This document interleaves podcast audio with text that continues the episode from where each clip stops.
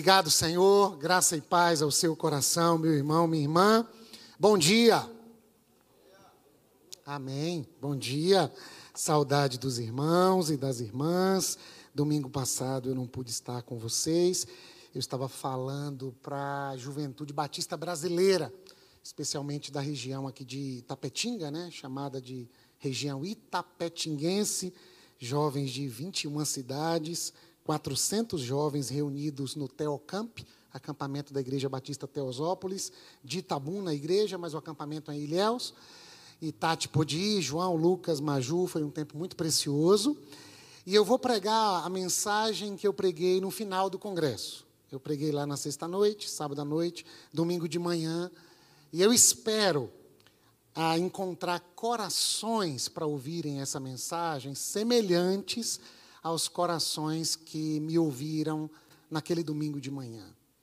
Ao final do sermão, nós estávamos todos de joelhos, muito choro, jovens e adolescentes chorando, e eu fiz um apelo para que alguns viessem à frente, depositar aos pés de Jesus todos os seus ídolos e assumirem diante de Deus, o Pai, de Jesus, o nosso Senhor, e do Espírito Santo, nosso amigo, assumir que a gente quer estar diante de Jesus. E o primeiro jovem que foi à frente ficou chorando muito, e eu olhava e só tinha ele. E eu estava de joelhos e só aquele jovem.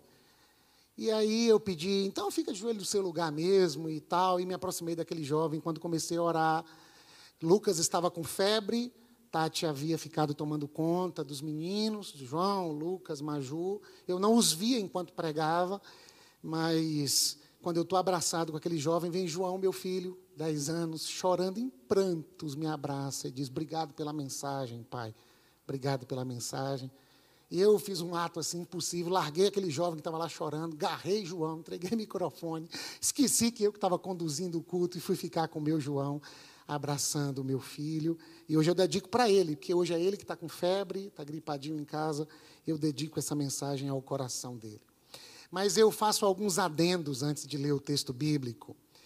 E o primeiro adendo é: se você fica chateado, chateada comigo durante o sermão, isso é um forte indício de que você carrega ídolos no seu coração. Se em algum momento você se sentir assim, poxa, o cara está batendo em algo que eu acredito. A partir da fala do pastor Timothy Keller, pastor presbiteriano, norte-americano, pastor de uma igreja em Nova York. Ele disse que toda vez que o evangelho é pregado, os ídolos de uma cultura são ah, deflagrados, são humilhados. Pregar o evangelho, essa é forte, essa fala, é dar um soco no estômago dos ídolos da nossa cultura. Toda vez que o evangelho, e, e ídolo não tem nada a ver com imagem de escultura, tá? Ídolo tem a ver com tudo aquilo que ocupa dentro de nós o lugar que somente Jesus de Nazaré deveria ocupar. Palavras de Agostinho de Hipona, chamado de Santo Agostinho. A pecado é amor fora de ordem. Todo pecado tem a ver com um tipo de amor. O problema é que o amor está fora de ordem. Estamos amando mais alguém ou alguma coisa ah, mais do que amamos a Jesus de Nazaré, eis o pecado da idolatria. Quando alguém ou alguma coisa assumem o lugar que deveria ser de Jesus. Mais um adendo, pastor Timothy Keller. Como descobrir que eu tenho ídolos de estimação? Quando você sofre a ameaça de que isso seja tirado de você e sua vida perde o sentido, você fica sem chão, por vezes recai até mesmo num, adoecimento psicoemocional, porque se sente altamente inseguro. E eu tenho ouvido no gabinete pastoral e no consultório psicológico pessoas que estão diante de um momento político do Brasil e que elas dizem que acompanham as notícias, pesquisas, possíveis resultados e elas estão se percebendo adoecidas diante do que pode acontecer a partir do dia 30. parece que estamos diante de alguns ídolos na nossa cultura. Se a camisa verde e amarela, de alguma maneira, ofende você, é possível que estejamos diante de alguns ídolos na nossa cultura. Mas outro dia eu preguei de camisa vermelha e alguém falou assim: essa camisa vermelha, no meio do culto. É possível que estejamos diante de ídolos. Há algum tempo atrás, essa cortina ficou vermelha um tempão, porque nós usamos um espaço que agora é alugado pela Olimpo Cerimonial e nos cede o espaço aos domingos até daqui um ano e pouco. Então eles fazem ornamentação. Outro dia a gente chegou aqui, tinha até uns banners de cerveja aqui. Eu falei, meu Deus do céu, essa igreja é muito liberal. Tinha nada a ver com a gente, tinha a ver com o espaço que foi utilizado para uma festa e não, não tiraram. Não tiraram a tempo. E é muito interessante que Pastor Silas falou: não usa a camisa verde e amarela agora, não. Deixa para depois do dia 30. Aí uma outra pessoa disse assim: Mas todo mundo fica dizendo que a igreja é do PT. Aí o pastor agora chega com a camisa do Brasil, agora ninguém entende nada. É porque esse que vai pregar o evangelho para você não é nem do PT, nem de Bolsonaro. Quem vê a foto não vê o filme. E nós estamos num tempo tão idolátrico que fotos se tornam instrumentos para tantas fake news. E hoje de manhã, uma irmã em Cristo querida soltou uma assim no Facebook, uma mentira, mas muito bem contada, assim, uma foto com uma mentirada. E solta como se fosse verdade, porque nós estamos num contexto idolátrico. Um contexto idolátrico faz a gente usar a mentira em prol de ratificar as verdades que a gente diz acreditar. Imagina. É um, e assim, é, eu tô, eu tô hoje aqui com o objetivo de deixar os dois ídolos da nossa nação despidos diante de nós, envergonhados, para que ao final a gente caia de joelhos diante de Jesus de Nazaré.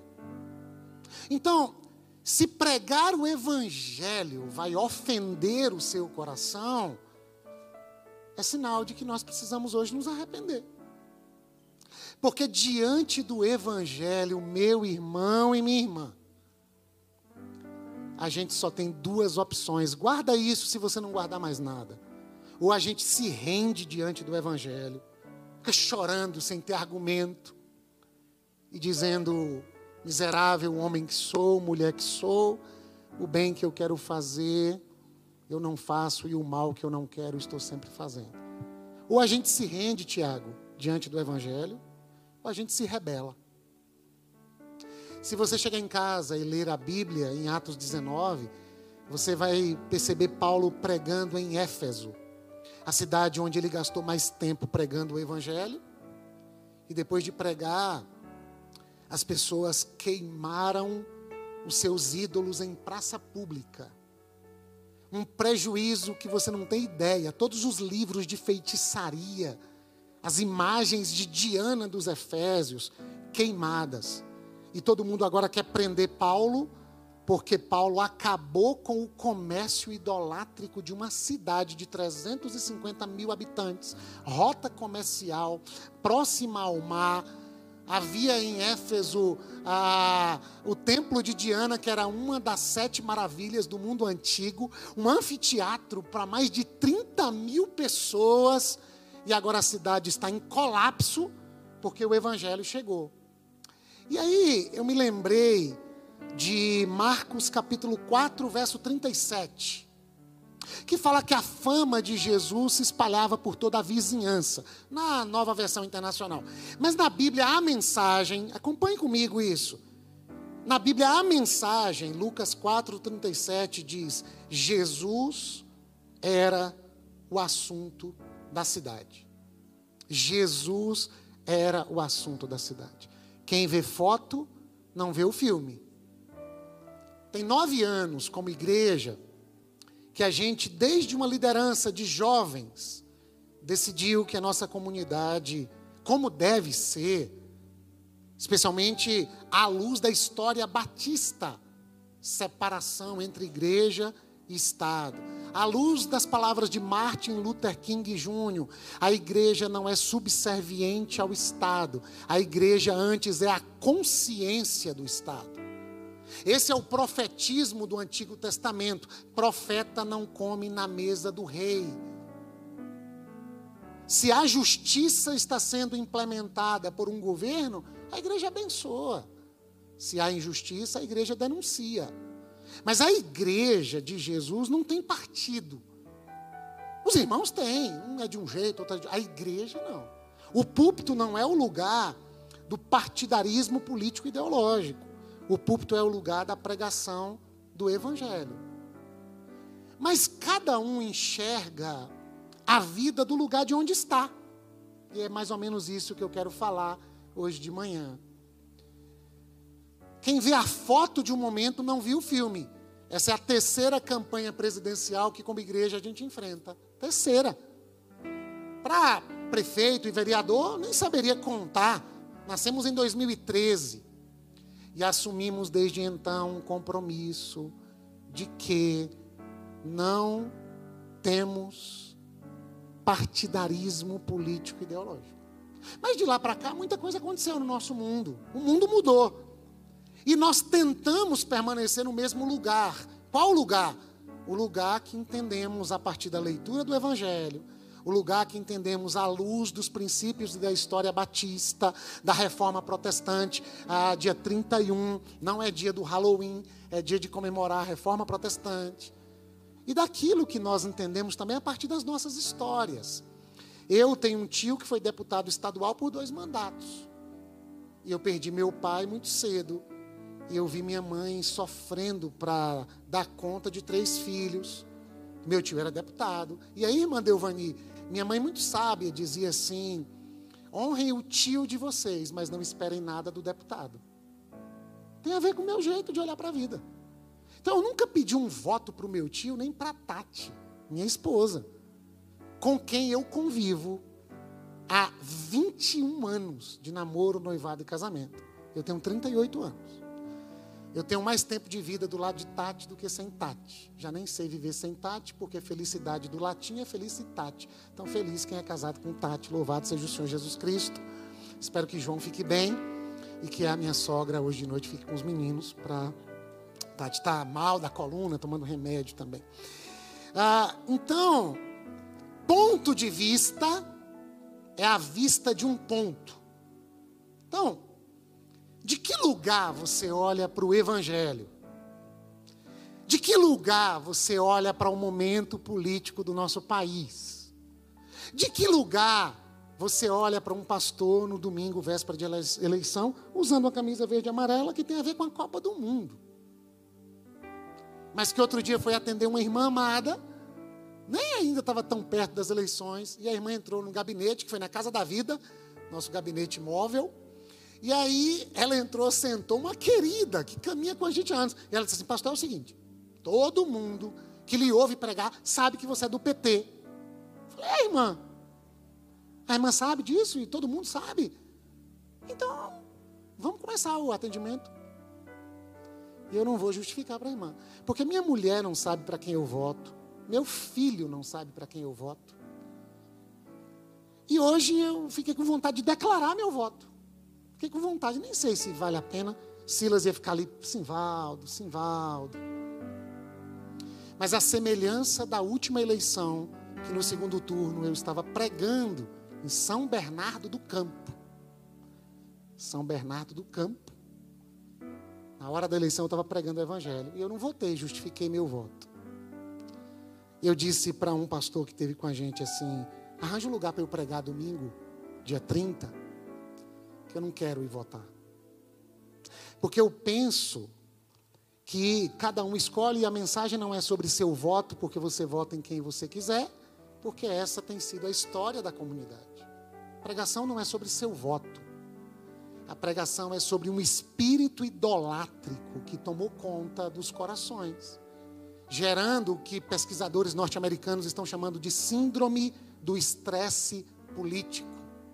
Uma doença quase já catalogada nos manuais de saúde mental, frente a uma compulsão a respeito de notícias, de uma paixão a respeito de um candidato A ou candidato B, paixão semelhante à que temos pelo futebol, ao ponto de fazer torcedores agredirem o próprio time que chega no estádio no ônibus, paixão que dá que dá sentido na cabeça de gente adoecida, dá tiro dentro de culto. Ontem eu vi imagens de um culto em que as pessoas estavam cantando em brados de júbilo uma música relacionada a um candidato. E não pense que eu estou falando de um candidato só, porque eu estou profundamente decepcionado com líderes e pastores que marcaram a minha jornada, que estão fazendo o mesmo jogo do lado do PT. Enquanto que 90% do protestantismo brasileiro fez do púlpito palco para o candidato da direita, Bolsonaro. Então não é sobre Bolsonaro e Lula, é sobre o Evangelho. E não é sobre uma discussão política do que é melhor e do que é pior, porque uma irmã amada me disse outro dia: ah, mas quando você compara os dois, um é melhor. De que lugar que eu estou falando? Eu estou falando do Evangelho. Eu não estou falando como um cidadão que está fazendo uma leitura e tentando encontrar o que é mais viável. Eu estou falando de um adoecimento da nossa espiritualidade frente a um momento que é natural, político, de discussão, de divergências, lado A, lado B, natural. A pergunta é como isso impacta a nossa espiritualidade. Ao ponto da gente ouvir dizer assim, é, é eu ouvi essa semana no gabinete, Ué, você não é crente? Eu sou crente, um irmão da nossa igreja. E por que seu carro está plotado assim? Ou seja, se fala tanto em liberdade religiosa, mas não há mais liberdade de ser crente e ter determinada opção político-partidária. Nem para um lado, nem para o outro lado. A irmã Marta, me permita, irmã Marta, muito cuidadosamente disse: ah, Pastor, essa camisa, hoje, é. É. Porque nós estamos reunidos em nome daquele que é o assunto da cidade. É Jesus. E diante de Jesus, verde e amarelo pode ser a cor só da nossa bandeira. Eu disse isso no acampamento, foi o maior avivamento do acampamento. O vermelho pode ser as cores do Mengão. Era todo mundo Flamengo. Ah, Flamengo!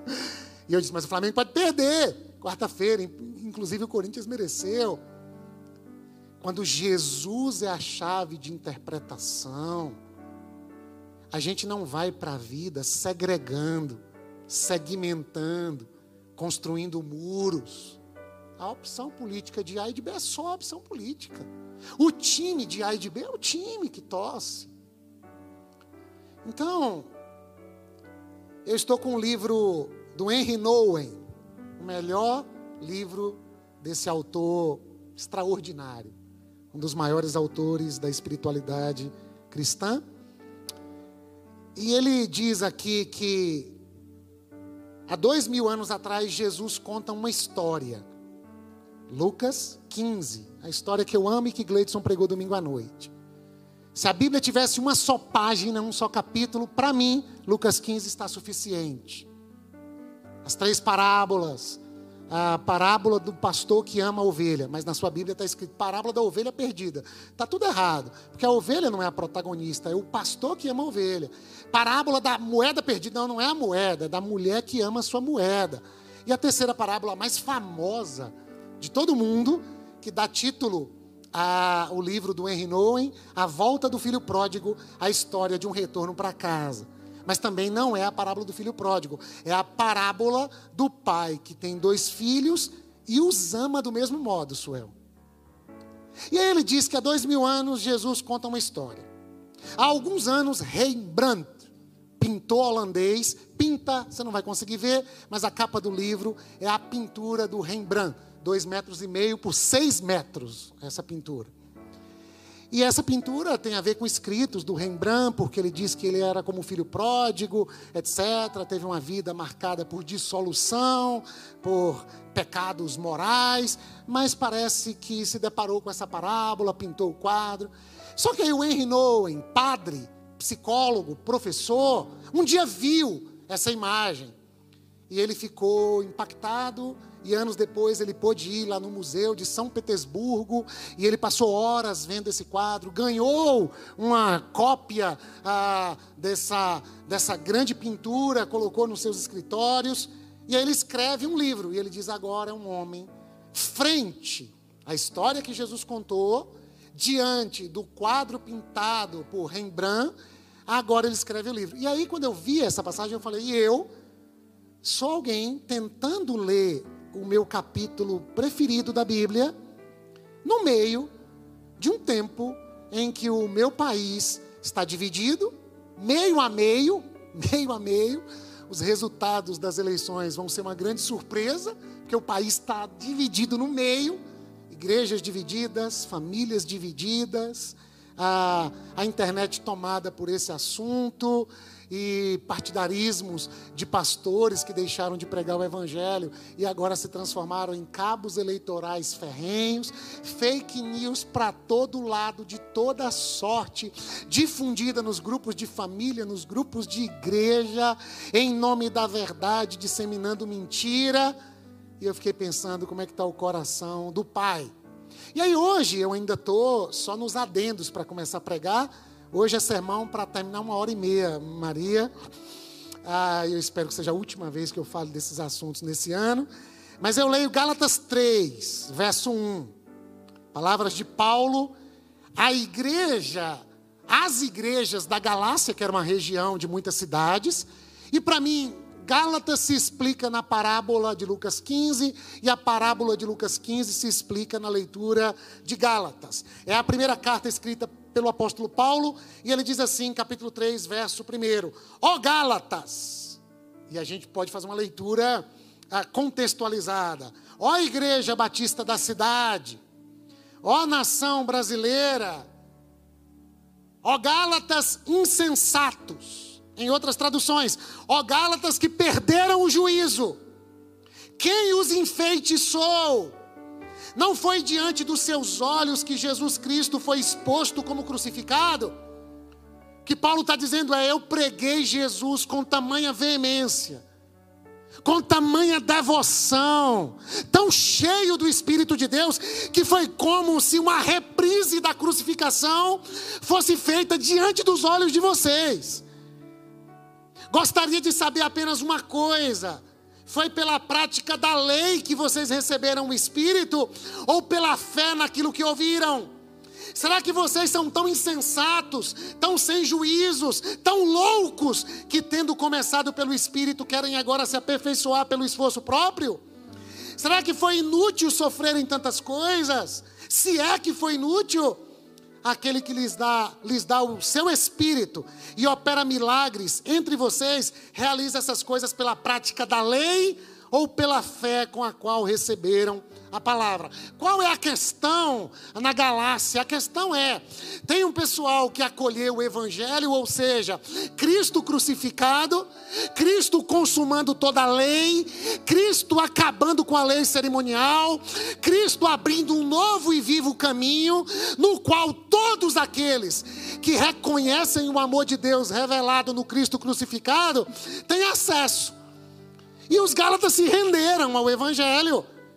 Só que agora tem um pessoal dos judaizantes, um pessoal ligado à lei de Moisés, um pessoal ligado aos movimentos do farisaísmo, da tradição de Israel, dizendo para os Gálatas: olha, só Jesus não basta, tem que ser Jesus mais a observância das leis. E no Brasil de hoje, só Jesus não basta, tem que ser Jesus e Bolsonaro. Ou tem que ser Jesus mais uma oposição ao Bolsonaro, Jesus com Lula. Não basta ser Jesus, você não é mais crente. Por que eu não sou crente? Porque eu vi lá seu vídeo. O que, é isso? O que é isso que está acontecendo com a gente? O espírito da galáxia está sobre a igreja brasileira. De que só Jesus, escancaradamente, sendo sacrificado diante dos nossos olhos, não basta. O problema, Jonathan, é que na Galácia tem um pessoal voltando para a lei, dizendo para as pessoas: é Jesus mais a observância, por exemplo, do sábado. Jesus mais guardar o sábado. É Jesus mais a circuncisão, operar o menininho de fimose desde novinho como sinal da aliança para com Deus. Não basta o sangue da nova aliança, tem que ter também a aliança no prepúcio, a aliança no pênis do menininho de oito dias, para dizer que ele foi mais ou menos batizado no que diz respeito ao amor de Deus por Israel. Não, não, não basta Jesus, não pode comer carne de porco. E é muito interessante, porque Paulo diz que teve uma briga com Pedro, lá na carta aos Gálatas. Por quê? Porque ele diz: o Pedro é assim. Quando ele está com o pessoal gentil, quem são os gentios? Aqueles que não são judeus. Os judeus acreditavam que a salvação era somente para os judeus. Mas acontece um movimento da igreja, Atos vai falar sobre isso. A igreja chega em Antioquia e aqueles não judeus recebem o evangelho. Cornélio, Atos capítulo 10, não é judeu, é um gentil. E Pedro prega para Cornélio, não queria pregar. E Pedro tem que dar satisfação para a igreja. Por que, que ele se assentou à mesa com o gentil? Porque um judeu não poderia ter nenhum tipo de comunhão com o gentil. Ou seja, quem é o gentil? O não judeu. Então, parece que a igreja da Galácia está dizendo se o gentil quiser participar do reino de Deus, tem que ter Jesus mais toda a nossa tradição. É o que um pastor amigo me disse: que quando os, os missionários chegaram ao Brasil, eles trouxeram o Evangelho. Só que eles trouxeram o Evangelho plantado num caqueiro. E o Evangelho chegou, e obrigado, Senhor, pelos missionários. Mas o caqueiro também chegou. E a gente começou a servir mais ao caqueiro do que ao evangelho. E a gente começou a abrir mão do evangelho em nome do caqueiro. E com isso nós estamos negligenciando o sacrifício de Jesus, apequenando a cruz, esvaziando o madeiro. E é isso que Paulo pergunta: vocês foram enfeitiçados por quem? Vocês estão deixando o evangelho para seguir outro evangelho. O que é o outro evangelho, Paulo? É tudo aquilo que se afirma como notícia de salvação, mas não tem Jesus como único Salvador. É Jesus mais alguma coisa. Só que na Galácia tem um pessoal que se converte, que acolhe o Evangelho, e que esse pessoal está cantando a música de um irmão nosso contemporâneo. Estou namorando todo mundo. Estou pegando todo mundo. Estou vivendo em vida de devassidão, de dissolução. E aí Paulo tem que dizer: foi para a liberdade que Cristo os libertou, capítulo 5. Mas não usem a liberdade para dar ocasião à carne, ou seja, para vocês não viverem conforme viviam antes de serem inundados pelo amor de Deus. Ou seja, tem um pessoal voltando para a lei e tem um pessoal se desviando para uma vida devassa e religiosa, em nome de Jesus. Posso fazer o que eu quero, Deus olha para o meu coração, Ele me libertou do moralismo, verdade, mas ele me jogou aonde? Na pocilga. E é por isso que a parábola de Lucas 15 explica para mim tudo isso. Porque Lucas 15, verso 1 começa assim: Todos os publicanos e pecadores estavam se reunindo para ouvi-lo. Pecadores e publicanos, pecadores, a escória da sociedade, as prostitutas, os adúlteros, o pessoal totalmente ah, estigmatizado, sofria preconceito, não acessava o templo, o pessoal assim, a ralé da sociedade. Jesus está andando com esse pessoal. E os publicanos são judeus que trabalham a serviço de Roma, extorquem os seus concidadãos para mandar dinheiro para Roma, e muitos deles roubavam como Zaqueu. Você conhece a história porque ele era chefe dos publicanos e ele roubava e ficou rico. E quando Jesus vai na casa dele, ele não quer mais roubar e quer devolver quatro vezes mais do, de quem ele furtou e divide todo o seu dinheiro e dá metade para os pobres.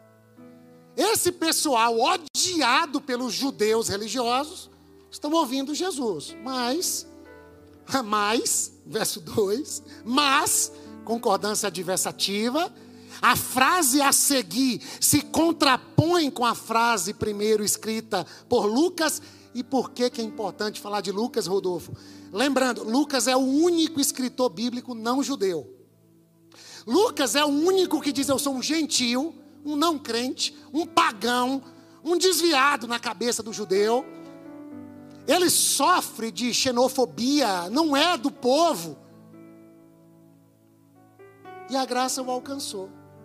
E agora o cientista, pesquisador e médico Lucas é tão acolhido pelo Evangelho e tem a oportunidade de, sob a inspiração do Espírito Santo, escrever para nós uma grande parte do Novo Testamento, porque ele escreve o Evangelho de Lucas e Atos, que no texto original é um texto só, é uma continuação, mas dividiu-se por questões pedagógicas.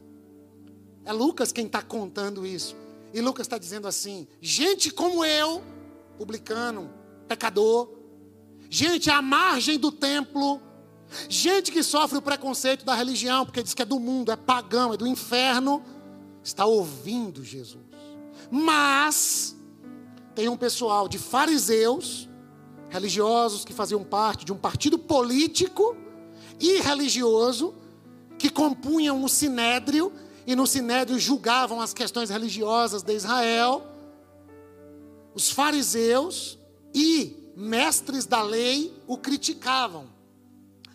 Enquanto uns ouviam, os outros criticavam. Qual era a crítica? Este homem recebe pecadores e come com eles.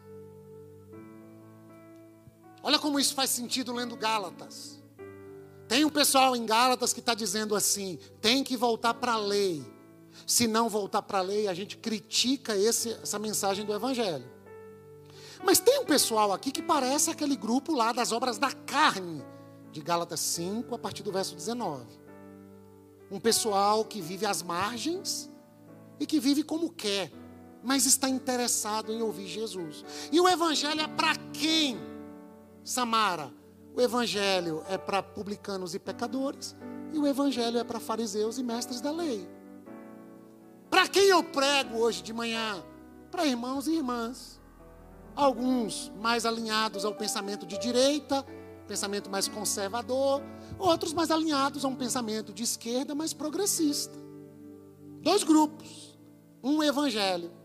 Quais os dois principais personagens do Brasil que os nossos filhos e netos estudarão quando falarem de 2022 de um mundo pós-pandemia?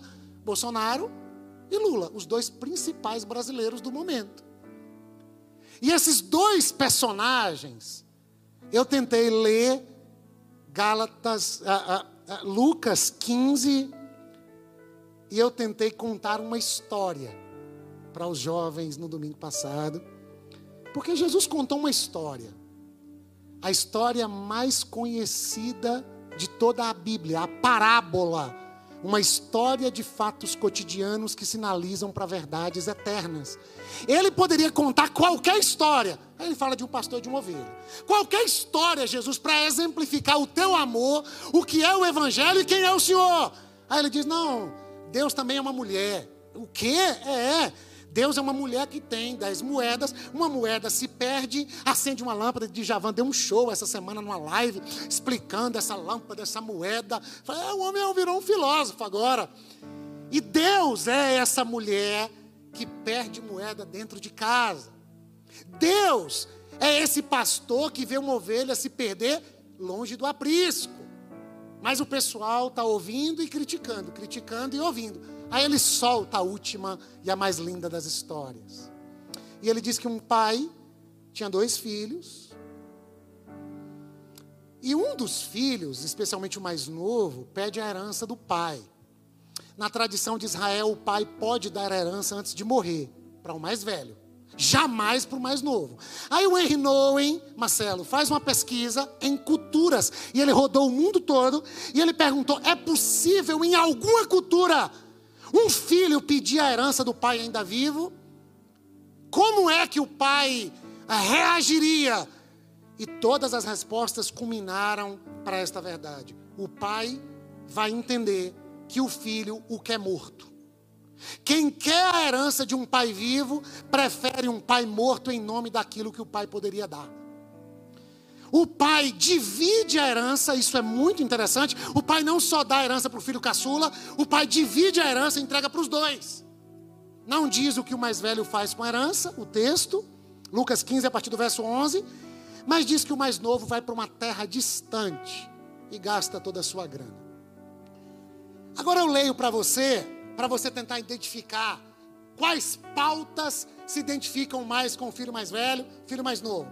Vamos ver se faz sentido ler esta parábola ah, dois mil anos depois, no nosso país, frente a um adoecimento nacional, há uma polarização adoecedora, há uma idolatria sem precedentes, há uma ideologização da vida, como se a vida só pudesse ser e existir dentro desse espectro e dessa caixa, e é mais ou menos assim. A esquerda pensa que todo o planejamento central ah, deve partir dos governos, a partir de um estado de bem-estar social e uma nacionalização da economia. Vamos tentar ver se esses caras pensam alguma coisa sobre isso. A direita diz: não, nós partimos pelo capitalismo, uma hierarquia social e econômica da sociedade. Nós pensamos numa economia descentralizada. A esquerda diz: não, nós partimos do progressismo e pensamos a sociedade a partir do questionamento dos valores atuais. Qual é a visão de vocês de sociedade? Tradição e ordem moral. Somos conservadores, o pessoal da direita diz. Quanto ao crime, o que, é que vocês pensam? Não, a gente olha para o crime e para o criminoso, a esquerda, com compaixão e senso de reabilitação. A direita tende a pensar assim: toda transgressão deve ser punida com rigor. Quando se olha para a cultura e pensa comigo que nós estamos diante de interpretações acerca de fenômenos da sociedade, mas cada um está olhando do seu lugar. E eu fiquei imaginando o filho pródigo, lá na terra distante, sem dinheiro no bolso, sem amigos, desejando comer a comida dos porcos, mas ninguém lhe dava nada para comer como é que esse homem olha para o Estado, para a nação, para a vida, para o mundo e até para Deus. E como é que quem ficou em casa, não teve as experiências que o filho pródigo teve, olha para o mundo, para Deus, para a vida, para a nação, para o pai, para os bens, etc. Como é que vocês pensam a cultura, pessoal de esquerda? Não, a cultura é um campo de guerra, com as tendências lutando entre si. Aí o pessoal da direita diz: não, a gente precisa preservar a cultura como ela é. E a religião? Não, a esquerda diz superação entre Estado e igreja. A gente precisa superar a religião e a gente precisa separá-la da igreja. Aí o pessoal da direita diz: não, igreja e religião devem ser os pilares da sociedade, para manter a ordem. A religião como freio moral, a religião como afirmativa do que pode e do que não pode. Ah, as minorias, os povos minoritários. A gente precisa proteger as minorias. O pessoal da direita diz: não, minoria não merece tratamento especial. É um grupo como qualquer outro grupo. Até porque a gente precisa, é uma frase do presidente da República, a gente precisa governar para a maioria. E aí a gente vai vendo essas tensões. E você está dizendo, poxa, vim no culto, o pastor está falando de política. Eu não estou falando de política. Eu estou tentando colocar Cristo crucificado diante dos seus olhos, mas os seus olhos estão mais voltados para isso aqui do que para Cristo. É assim que nós estamos. E nós precisamos colocar uma camisa em Cristo, ou vermelha ou verde e amarela, porque parece que só Cristo não serve. Tem que ser ou Cristo mais Bolsonaro ou Cristo mais Lula. Ó Gálatas, porque vocês perderam o juízo. Ó igreja insensata, vocês estão querendo outro noivo porque Jesus não serve? Desculpa a força da expressão, ó noiva do cordeiro, estás a se prostituir com um dos dois protagonistas da nação brasileira? Ah, é votar significa isso? Não, não estou falando de voto, estou falando de devoção, de um segmento tão alienado que torna o meu irmão um bandido, ou que torna o meu irmão em um moralista com quem eu não quero conversa.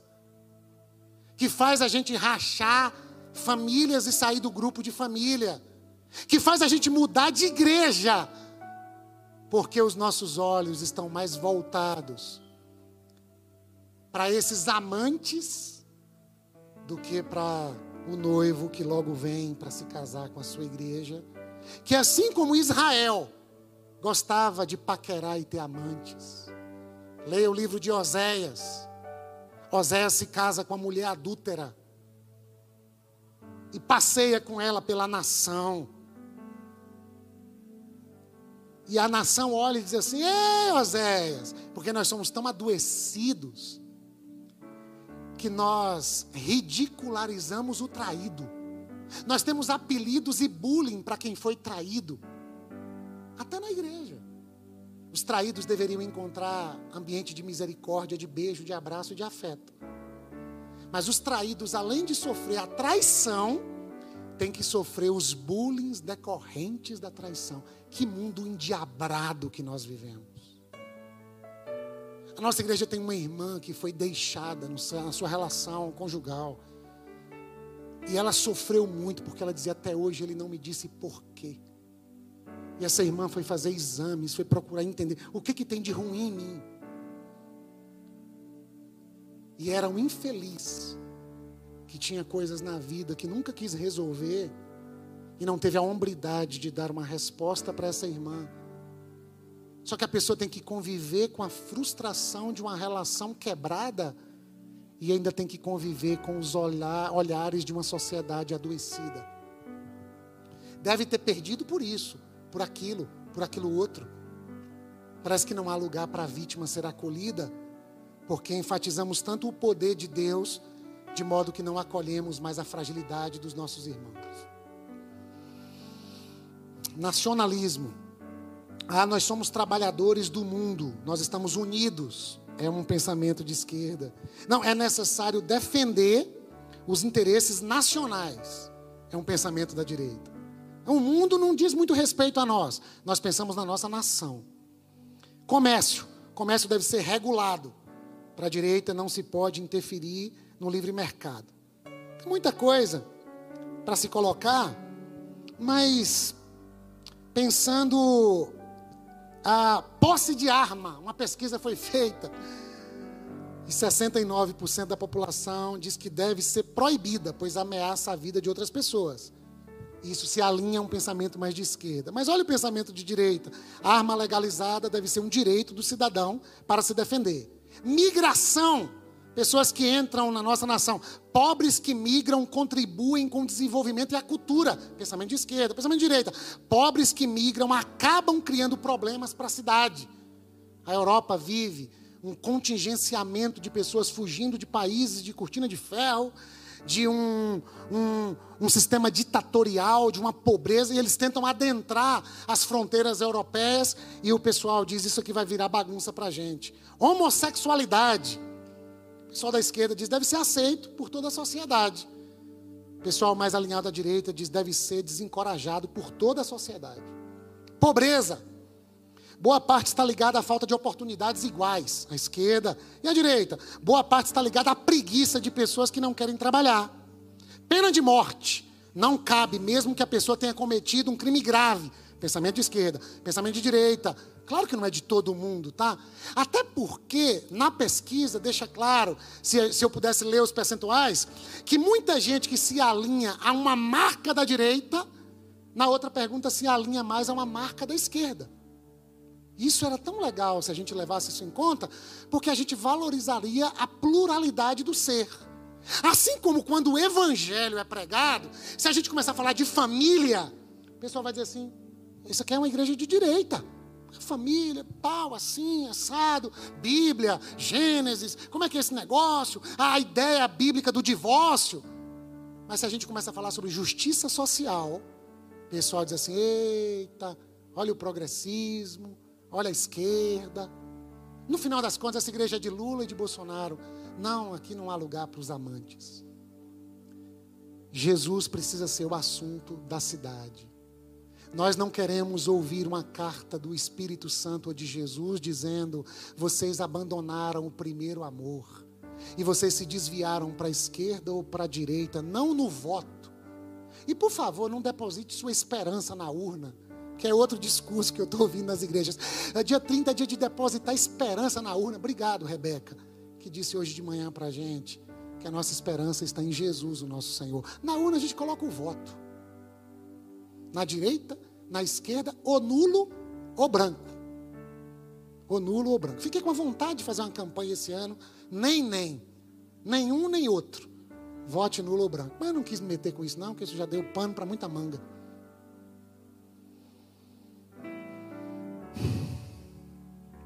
Sindicatos são importantes para defender os interesses dos trabalhadores. Servem para fazer política do que quer defender os trabalhadores. Criminalidade. A maior causa é a falta de oportunidade igual para todo mundo. A maior causa é a maldade das pessoas. Adolescentes. Aqueles que cometem crimes devem ser reeducados. À esquerda. À direita. Aqueles que cometem crimes devem ser punidos como adultos.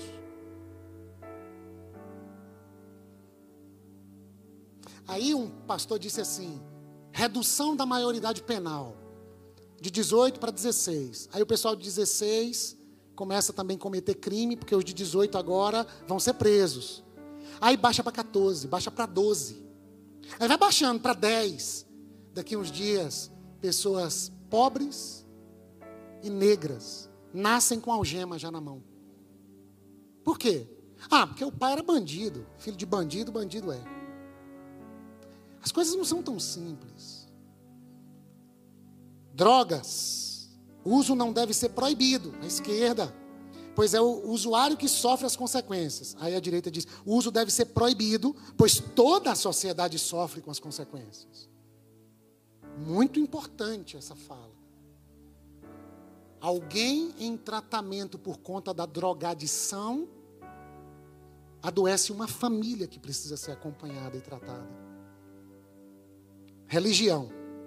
Acreditar em Deus não necessariamente torna as pessoas melhores. A esquerda.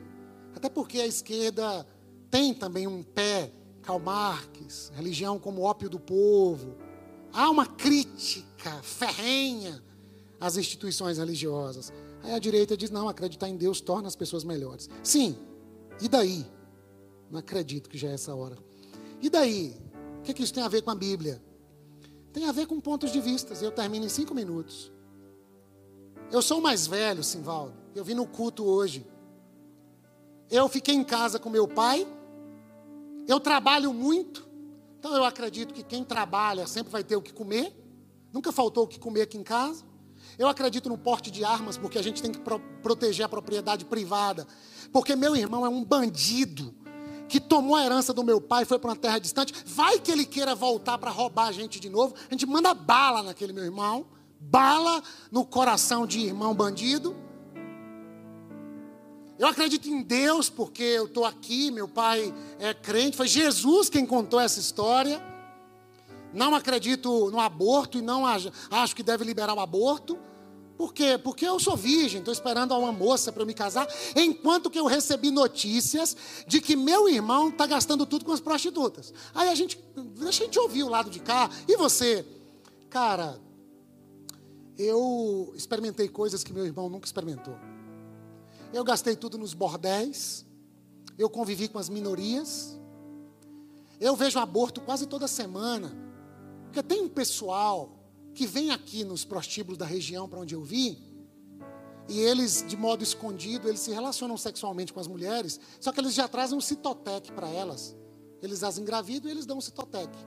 Mas no discurso eles dizem que são contra o aborto. Ah, então você acha que deve legalizar? Claro que deve. Porque eu vejo o pessoal fazendo aborto de todo jeito aqui, está morrendo gente à torta direita. Esses são os irmãos discutindo temas que nós discutimos hoje. Sim, Sivaldo, e sua opinião? A minha opinião não tem nada a ver. Porque a parábola não é sobre dois meninos perdidos. A parábola é sobre o filho de verdade, que está mostrando os dois filhos para despir os ídolos da cultura. Para quem é que ele está contando a história? Para fariseus e mestres da lei e para publicanos e pecadores. Jesus está contando a história para dizer: um está perdido fora de casa, um está perdido dentro de casa. Um é a ovelha que se perdeu longe do aprisco, o outro é a moeda que se perdeu dentro de casa. E cada um foi criando o seu mundo, porque cada um foi lendo o mundo, lendo Deus, lendo a vida, lendo a própria sexualidade, lendo o escambau a partir de onde estavam. E agora o Filho de Deus se manifestou para nos levar de volta para casa, de volta para o Pai. E ao invés de vocês olharem para aquela cruz, vocês estão olhando para Moisés, vocês estão olhando para a devassidão. Vocês estão sendo diluídos pelo pecado. E o pecado não é apenas a promiscuidade, gastar o dinheiro longe de casa, como o filho pródigo. Às vezes o pecado é ficar dentro da religião, acreditando que as verdades são mais importantes do que aquele que é a verdade. E em nome dessa crença equivocada sobre a verdade, vocês se degladiam vocês não vivem debaixo do mesmo teto. O mais novo quer ir embora, talvez não é só para ganhar o dinheiro e gastá-lo, mas é para não viver com o irmão mais velho. E o irmão mais velho não sai de casa com o mais novo, porque é um covarde. Queria celebrar, queria comer gostoso, queria ter alegria, mas acreditava que o amor só pode ser desfrutado se eu cumprir toda a lei. E eu quero alegria, mas Paulo pergunta aos Gálatas: o que, que aconteceu com a alegria de vocês? Voltar para esse filho mais velho é jogar fora a alegria, é brigar com Deus o Pai, é a síndrome de Jonas. O filho mais velho não quer que o irmão volte. Quando o irmão volta, ele briga com o pai, ele briga com o irmão. É Jonas sendo contado por Jesus de outra maneira. Jonas não quer que Nínive seja resgatada. O mais velho não quer que o mais novo seja resgatado. E o mais novo não quer meia com o mais velho. Porque o mais novo inventou um monte de apelido para o mais velho. A partir do momento que ele quer comer comida de porcos e não lhe é dada. Aí ele pensa nas cotas. Aí ele pensa num governo mais forte, num estado grande. Por quê? Porque eu trabalho e o pessoal não me dá nem de comer. E uma vez a gente conversava com o pastor Carlinhos Queiroz, ele disse assim: pessoal critica os programas sociais. E programa social não necessariamente é de esquerda. Bolsa Família tem origem com Fernando Henrique Cardoso, que é de uma social-democracia. E falavam que era da direita, mas depois a gente viu que era tudo do centrão. E no final das contas é todo mundo do centrão. Porque elegemos o pessoal do centrão, seja quem for o presidente. Das duas, uma. Que Deus tenha misericórdia. Pergunta no último debate para os dois. Um comprou o Centrão com um mensalão, petrolão. O outro comprou o Cetrão com orçamento secreto. Vocês vão fazer o que se ganhar a partir de agora? Aí, filho mais novo e mais velho estão se degladiando, em nome de Jesus, para dizer quem está com a razão. E no final das contas, o nosso povo continua gemendo e continua chorando. E a gente usando a igreja do Deus vivo, o baluarte da verdade, para se inclinar em promiscuidade com o amante da direita e com o amante da esquerda. Carlinhos Queiroz disse: na região de onde eu venho, pessoas trabalham o dia todo. Ele disse isso em 2013. Pessoas trabalham o tempo todo e, e no final do dia elas recebem um real de pagamento trabalho análogo à escravidão. É o que acontece muito em São Paulo com os nossos irmãos bolivianos, venezuelanos e peruanos. 19 horas de trabalho sem poder ir no banheiro. Para fazer o que? Fazer roupa que a gente veste. Tem escravidão no nosso país. E o nosso irmão em Cristo, Carlos Alberto Bezerra Júnior, criou uma lei contra o trabalho análogo à escravidão em São Paulo. E aí o Carlinhos disse: os programas sociais servem para ajudar filhos pródigos que trabalham e não pode comer nem a comida dos porcos. Está lá no texto.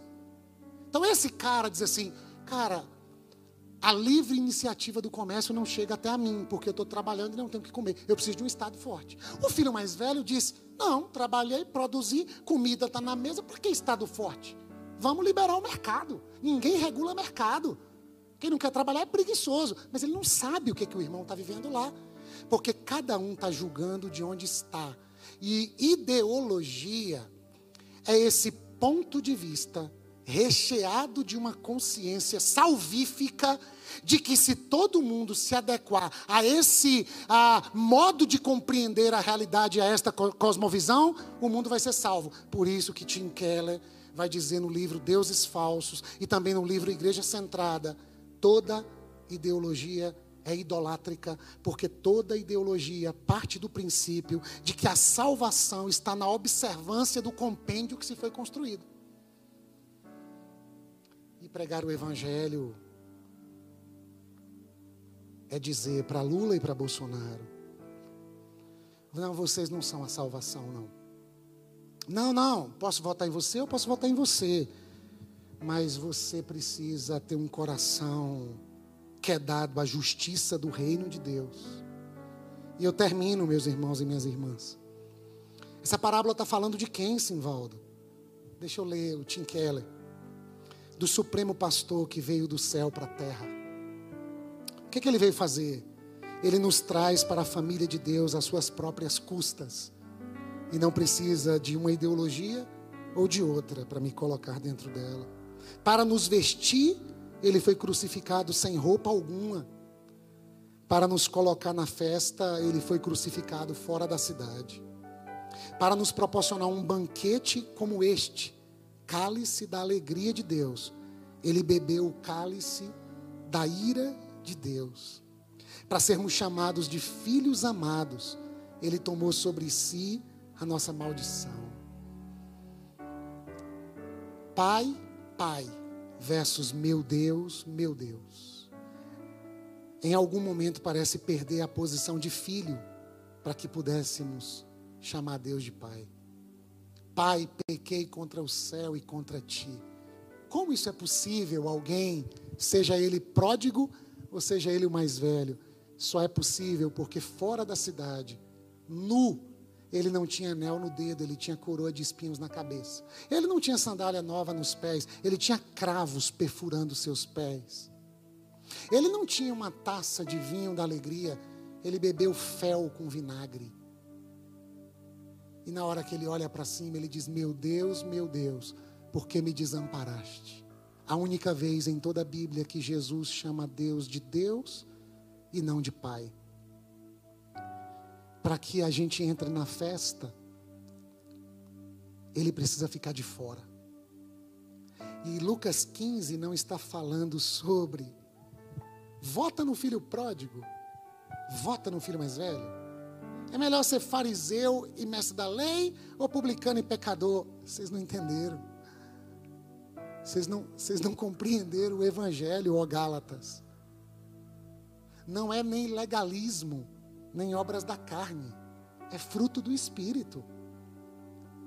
É, não é uma ideia sobre um tema, é sobre a ideia dele sobre vocês. Vocês são os meus filhos amados, a alegria da minha vida. Eu imagino que deveria ser assim que a igreja deveria se portar diante dos nossos líderes políticos. E quando eles viessem no culto, dizendo: Hoje eu vou conseguir uns votos aí eles ouvissem o Evangelho. E aí, quem sabe, filhos pródigos entram em casa, e quem sabe, filhos mais velhos entram também. Mas como é que termina o texto? Um está na festa. Porque se Lucas 15 é o capítulo mais lindo da Bíblia para mim, o verso mais lindo de toda a Bíblia para mim é Lucas 15, verso 20. E Estênio Márcios traduz isso numa canção linda. O pai, vendo-o de longe, correu ao seu encontro, o abraçou e o beijou. E quando o filho quer dizer, pai, pequei céu, contra ti, não sou digno de você chamar teu filho, decorou uma reza, o pai interrompe e diz: façamos uma festa. E na festa, meus irmãos, tem novilho assado, tem roupa nova, sandália nova, tem anel no dedo. Ah, mas e o cheiro de porco? Ah, eu vou banhá-lo com o perfume da salvação. Eu vou amar porque eu amo de direita e de esquerda. Eu quebro protocolos porque um pai na tradição de Israel jamais ia à porta receber um filho, seja ele o comportadinho ou o bagunceiro. Jesus revela o Deus que quebra protocolos por nos amar. E que beija, abraça, corre ao encontro atrás daqueles que não sabem voltar para casa sozinhos, porque ideologia não traz ninguém de volta para casa. O filho pródigo é a ovelha perdida, que Sueline me deu uma aula sobre ovelha há muito tempo atrás. Ovelha não cheira bem, não escuta bem e não consegue voltar para o aprisco sozinha. É por isso que o pastor escala muralhas, pula montanhas, a gente canta isso. A gente só não tem um coração parecido com o do Pai. Qual é a conclusão do livro? Para dar um spoiler, você não precisar comprar. Se comprar, vai ser ótimo. Se não, para não gerar culpa, ou eu queria ler, não li. Termina dizendo: essa história é sobre o filho mais velho de verdade, Jesus de Nazaré, que quer fazer do nosso coração um coração parecido com o coração do Pai. Que vai à porta beijar e abraçar quem vem da esquerda Aqui é a direita, mas está tudo valendo. Ou depois de fazer uma festa, o mais velho está voltando. Eu acho isso mais lindo do mundo. Porque diz que o mais velho escutou o barulho da música e da dança. Eu acho legal aquelas danças litúrgicas. Eu acho bonito, o pessoal dança assim para Jesus. Agora, essa dança não tem barulho, irmãos. Olha essa dança, como é que é? Não tem barulho. É Jesus que está contando uma história. E, e na história que Jesus estava contando, diz assim: não, escutou o barulho das orações e das línguas estranhas, parecendo um culto pentecostal. E, e nada contra, porque eu terminei de pregar domingo pela manhã, num acampamento batista brasileiro. E eu disse no microfone, que vontade de falar umas línguas estranhas aqui. Tinha um fogo, um negócio assim. Ai, ai, ai. Eu só falei por dentro, porque eu fiquei com medo. Eu já fui expulso de uma convenção e nunca mais pregar na outra. Eu fui covarde.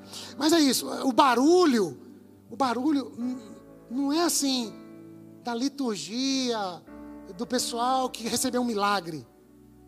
A grande festa no Evangelho, que o pastor fez quando achou a ovelha, que a mulher gastou mais dinheiro do que a moeda que encontrou para celebrar. O pai agora deve estar com sanfonas, a bumba, e esse pessoal está festejando, que o irmão escuta o barulho, Lipe. Na igreja, cujo assunto principal é Jesus de Nazaré, você é bem-vindo, filho pródigo. Você é bem-vindo, filho mais velho. Eu termino de verdade. Passei da hora, desculpa. De noite eu vou falar sobre outra coisa. O pai deixa a festa rolando, porque o pai não tem predileção por filhos. Deus não é propriedade bolsonariana nem lulopetista. Deus quer chamar os dois de filhos. Aí o pai, que é Jesus que está contando, esse pai é Deus, o pai vai lá na porta, porque o filho mais velho está chateado. Esse teu filho gastou tudo, agora volta, tu faz uma festa, eu trabalho fazendo tudo que o senhor manda. E o senhor não me dá nenhum cabritinho. Aí o pai diz assim: tudo que eu tenho é teu. Você não lembra que eu dividi para os dois? que você não desfrutou, filho? Só que o teu irmão, que você está chamando de só meu filho, é teu irmão. Estava morto e reviveu. Estava perdido e foi achado. Entra para a gente comemorar junto. Eu não fico no grupo de zap que tem gente do outro lado. Eu não vou para o jantar da família. Eu quero sair da igreja. Eu estou chateado que o pastor está com roupa do Brasil na velha. Eu estou chateado que a igreja está. Está perdendo a festa, né? Está adoecendo, né? Eu lhes apresento Jesus de Nazaré. Crucificado diante de vocês. E diante de Jesus crucificado, responde, meu irmão, minha irmã. Você se rende ou você se rebela? Simvaldo, você quer dizer que o pessoal da direita não entrou para a festa? Não, você não leu bem o texto. Essa história acaba assim, com essa conversa na porta. Porque Deus é um pai que jamais desiste. Mas se a gente for interpretar pela mulher que acha a moeda perdida em casa, foi achada. Quero reescrever a parábola. Que ousadia. Quero acreditar que o filho mais velho foi achado, tanto quanto o filho mais novo, e que o Deus que é um pastor que busca a ovelha, uma mãe que acolhe o filho perdido, e um pai que ama os dois filhos com um amor sacrificial. Eis o escândalo do Evangelho. Senhor,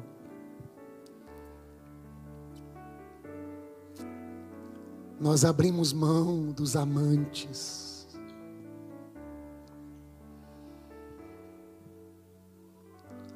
A nossa devoção primeira não é ao filho mais velho, nem ao filho pródigo. Se pecado é amor fora de ordem, converte-nos a Ti e seremos convertidos. Renova os nossos dias como antes. Dá-nos força para depositarmos os nossos ídolos aqui hoje pela manhã e irmos para a vida com uma festa aqui dentro dessa casa. Eu sou o filho amado, a alegria do meu pai. E todo dia é dia de voltar para casa. E todo dia o pai está com a festa preparada para gritar para o mundo todo, dizendo: a minha ovelha estava perdida, foi achada. Eu achei a minha moeda. Os meus filhos voltaram. E mais do que receberem meu beijo, meu abraço, minha pressa e minha compaixão, eles agora se abraçam. Porque seremos conhecidos como discípulos de Jesus se amarmos uns aos outros. Faz com que filhos pródigos e filhos mais velhos, mais do que te abraçarem, porque eles afirmam o tempo todo que te abraçam, mas a prova de que te abraçamos é abraçarmos o nosso semelhante que se tornou diferente faz Jacó abraçar Esaú, faz Caim se reconciliar com Abel, faz José abraçar os seus irmãos, faz Jonas celebrar a salvação de Nínive. E faz pródigos e mais velhos se encontrarem no seio da tua igreja. Só assim, somente assim, saberão que Jesus é o Senhor para a glória de Deus o Pai. Que seja assim na nossa comunidade de fé, que seja assim na tua igreja espalhada sobre a face da terra. Em nome de Jesus. Amém. Deus te abençoe.